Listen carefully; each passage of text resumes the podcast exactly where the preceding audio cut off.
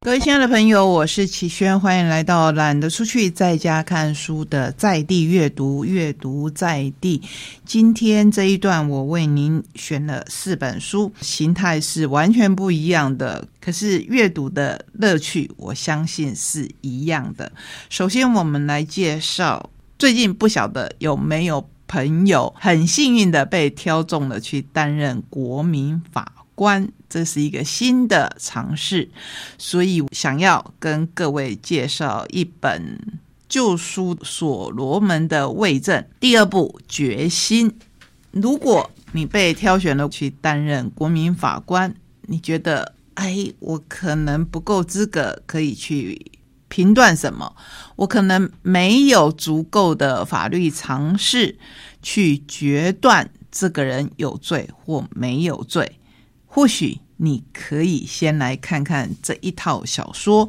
如果你觉得你不是那么爱看大部头的小说，也可以去追剧，因为这部小说曾经二度被改编成日剧，甚至韩剧也曾经翻拍过。《所罗门的卫证》由独步文化所出版，公布美信脍炙人口的一部小说。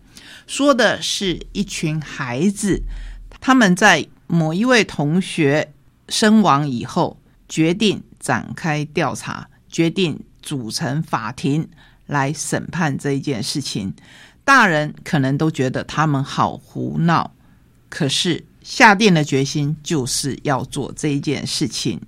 第一步讲的是事件，第二步讲的是决心，决心。就是在这个过程当中，他们如何去说服老师跟家长同意他们做这一件事情，而且还要组成陪审团，要组成律师团，要组成法官，要组成检察官。当然，有法庭的话，就会有被告嘛。那这个被告宣称他是无辜的，确实看起来也不是他做的。那么为什么要审判他呢？校园里面到底发生了什么事情？这一部书让我们看到的还有校园中的霸凌。现在我们也许觉得校园中的霸凌已经不是那么稀奇的事情，因为它没有再被掩盖，没有再被销声匿迹，没有在大家摸摸头，事情就过去了。真的是这样吗？如果真的是这样，我们社会上为什么还是不断的在发生悲剧呢？这就是《所罗门的卫证》里面这位主角说的：“我们已经受够了被轻易扔下，等待伤口自然被掩埋，直到看不见。因为大人说我们不必知道。”受够敷衍的班长藤野良子决定挺身而出，举办一场校内的审判。学生们要靠自己的力量找出真相，有没有办法呢？那就请你。拭目以待，或是请你亲自来看这一部小说。它还有第三部，再来我们要介绍一本你可能会觉得比较沉重的书，这叫做《无人知晓的房间》，宝瓶文化出版，作者群是每日新闻大阪社会部采访组。《无人知晓的房间》说的是长期照护下走投无路的家人的自白。悉心照护家人的照顾者，却变成了杀人犯。他们是最有责任感的加害者。悲剧发生，受谴责与制裁的也是他们。被长期家庭照护击溃的瞬间，因爱而生的照护创伤。为了不让母亲痛苦，早苗拿来了最锋利的刀子。被杀害的母亲，此时已卧床十二年半。身上却不见丝毫的褥疮。木村杀了一直深爱的妻子。他说：“当时应该有能帮助我的人，但是我独自一人承受了所有的压力，没有时间考虑向他人求助。老后再也无法负荷照顾工作的方子，杀了脑性麻痹的儿子。他在法庭上供述。”就像慢慢往水杯里加水，不停的加水，水最终会溢出来。我也到了极限，无法再承受更多了。这边有一个数字，希望大家要有心理准备：二零零七年到二零一四年间，日本每八天就有一起照顾杀人案件。根据本书采访小组调查，两成的照顾者曾经有过杀害家人、共同自杀的想法；七成的照顾者因长期照护而身心俱疲。而台湾则是十年间发生了近百件的照顾杀人惨案，其中许多加害者选择在杀人后自杀。最初因为爱与责任而承担起的照护工作，若没有寻求协助与宣泄的出口，在缺乏资源与支持下，身心终究会到达极限，甚至演变成照顾杀人的人伦悲剧。每日新闻大阪社会部采访组深度采访多起照顾杀人案件中的相关人士，倾听加害者的沉痛悲鸣，揭开家庭照护惨烈的现实困状，探寻预防惨案再度发生的可能。这一本书非常的沉重，可是这一本书非常的重要。我自己。看了又看，便利贴贴了又贴。可是我今天可以跟你分享的时间却是这么的短，因为里面每一篇都非常的动人。虽然我们讲的是照顾者变成了加害者，可是这里面其实有浓浓的爱。那为什么爱会变成了压力？为什么爱会没有办法向外求助支持？再给各位一个数字：二零二五年。今年是几年？二零二三年、二零二五年，台湾即将进入超高龄社会。所谓超高龄社会，就是六十五岁以上的人占了全人口的五分之一。到时候，我们即将步入，或是我们现在已经在走日本走的路，我们会有更多无人知晓的房间。在这个无人知晓的房间里面，到底发生了什么事情？里面还有好多好多的统计数字，看起来都会让你触目惊心。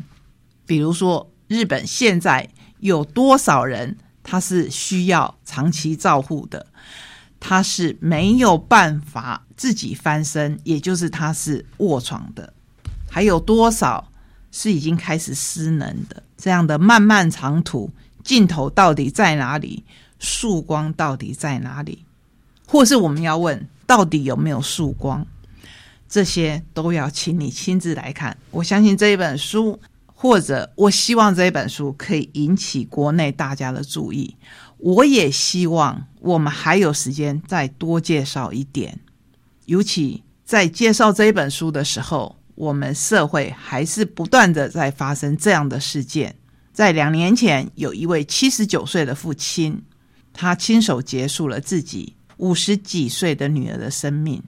不过，在起诉书当中，最重要的一句话是：这一个让他照顾了五十几年的女儿身上没有一块褥疮。各位知道，身上没有一块褥疮是用多少的疲倦？跟多大的心力换来的？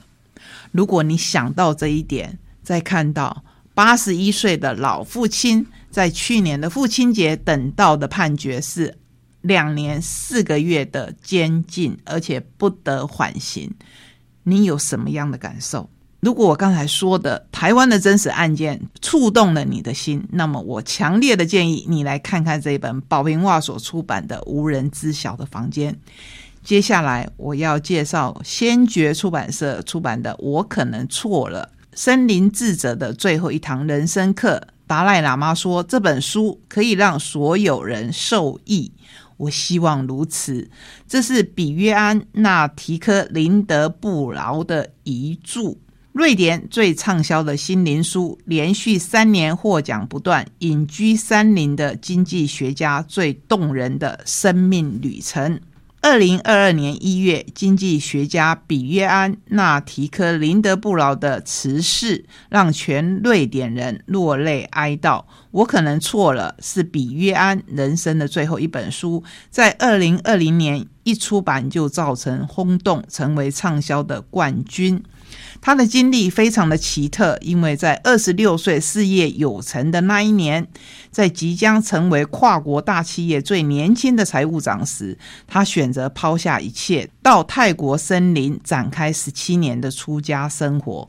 在森林寺院当中，他被市民。在智慧中成长的人，我可能错了。这一句话正是比约恩在寺院中汲取到最有智慧的工具，帮他挺过十七年后再回到瑞典时的忧郁风暴，以及罹患渐冻症、逐渐走向死亡的日子。你会说，一个在二十六岁那一年就放弃了一切，走入了泰国的森林？去修行了十七年的人，为什么后来回归社会，命运给他的回报却是得了渐冻症呢？我没有答案，就像所有的人可能也都没有答案一样。可是这个书名说我可能错了，真的是很震撼人心。他可能错了，到底是错在哪里？他有后悔他去出家吗？显然没有。而他埋怨过他的病吗？显然有。可是也不是他生命的全部，所以真的很推荐你来看这本书。最后，我们要以天下文化一本比较大规模的书来画上句点，这是目的以获利。哈佛商学院备受期待的终身教授乔治·瑟拉芬所写的《目的以获利》，他希望在过去投资界。似乎抱持着一个令人惊愕的信念，认为如果一家公司想要对社会有正面的影响力，那就代表这家公司在未来的绩效会比同业差。可是如今世界已经改变，我们发现，在 ESG 议题有所改善，以目的为导向的组织和企业竞争力会提高，绩效表现也会超越对手。目的与获利并不冲突，反而会帮助企业发展茁壮，增加影响力。希望这样的理念可以让好公司变成伟大的公司，可以让我们的社会在获利的同时，也可以互利其他的人，让整个宇宙都好起来。这是一个很大很大的目标。可是，从我们生活当中的小疼痛开始来做起，从我们每一个人一点点信念的改变来做起，做不到吗？没关系，因为别忘了，张嘉佳是在他最痛苦的时候写出了这一本非常感人的书，所以我们今天把所有的书都献给各位，每一本都是我很喜欢的书，很开心在空中跟您分享。下个礼拜同一时间再会，拜拜。